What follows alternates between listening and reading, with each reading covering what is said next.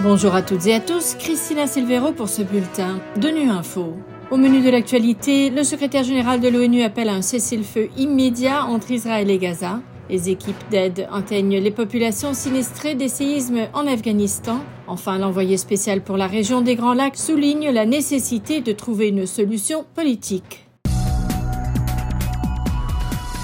Alors que les voix s'élèvent pour condamner la frappe d'un hôpital à Gaza et que les efforts diplomatiques se multiplient à travers la région pour arriver au moins à permettre l'établissement d'un couloir humanitaire par la frontière égyptienne, le secrétaire général a lancé depuis la Chine mercredi un appel à un cessez-le-feu humanitaire au Proche-Orient pour atténuer les terribles souffrances humaines dans le conflit entre Israël et Gaza. Trop de vie et le sort de toute la région sont en jeu, a prévenu Antonio Guterres.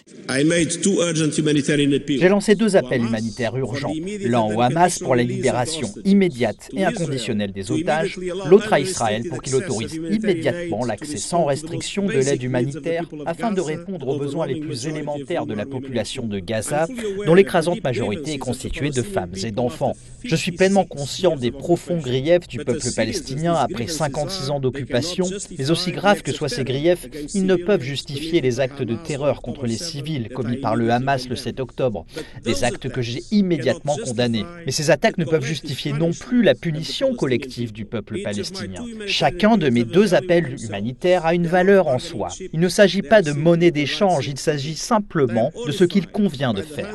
Et je suis horrifié par les centaines de personnes tuées à l'hôpital Al-Ali à Gaza par une frappe que j'ai fermement condamnée plus tôt aujourd'hui. J'appelle à un cessez-le-feu humanitaire immédiat afin de disposer du temps et de l'espace nécessaire à la réalisation de mes deux appels et d'alléger les souffrances humaines épiques dont nous sommes témoins.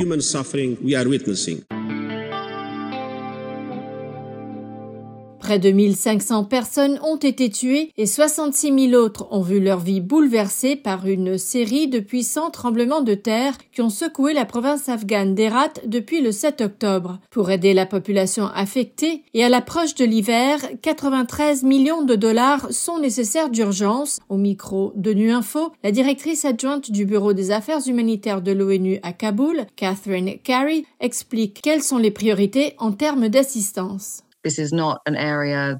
Ce n'est pas une région qui connaît généralement des tremblements de terre en Afghanistan. Et je pense qu'en termes de préparation, les communautés ont probablement été un peu déconcertées par les événements.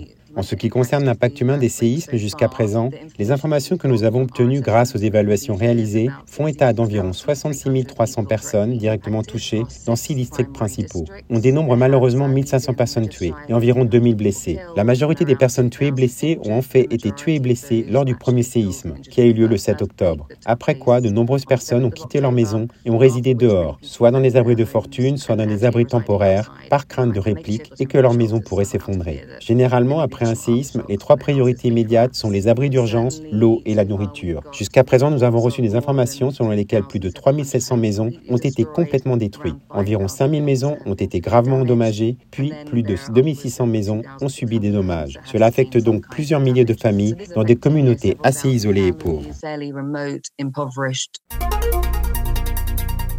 Alors que le Conseil de sécurité a encouragé lundi l'élaboration d'un plan de désengagement complet de la mission onusienne en République démocratique du Congo d'ici novembre, sur fond de recrudescence des violences dans l'est du pays, l'envoyé spécial de l'ONU pour la région des Grands Lacs a souligné devant les 15 mardi qu'il est plus important que jamais de trouver une solution politique au conflit dans la région. On écoute Huang Xia.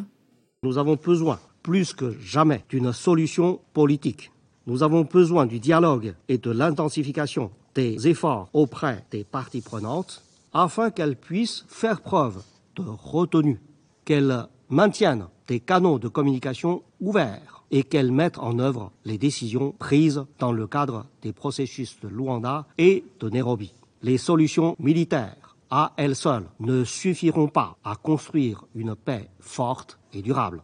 La volonté politique, la bonne foi, et un véritable désir de mettre fin aux souffrances des populations sont les facteurs qui, en fin de compte, feront, j'en suis sûr, la différence conformément à l'esprit et à la lettre de l'accord cadre d'Addis Abeba. Voilà, fin de ce bulletin de Nu Info. Merci de votre fidélité. À bientôt.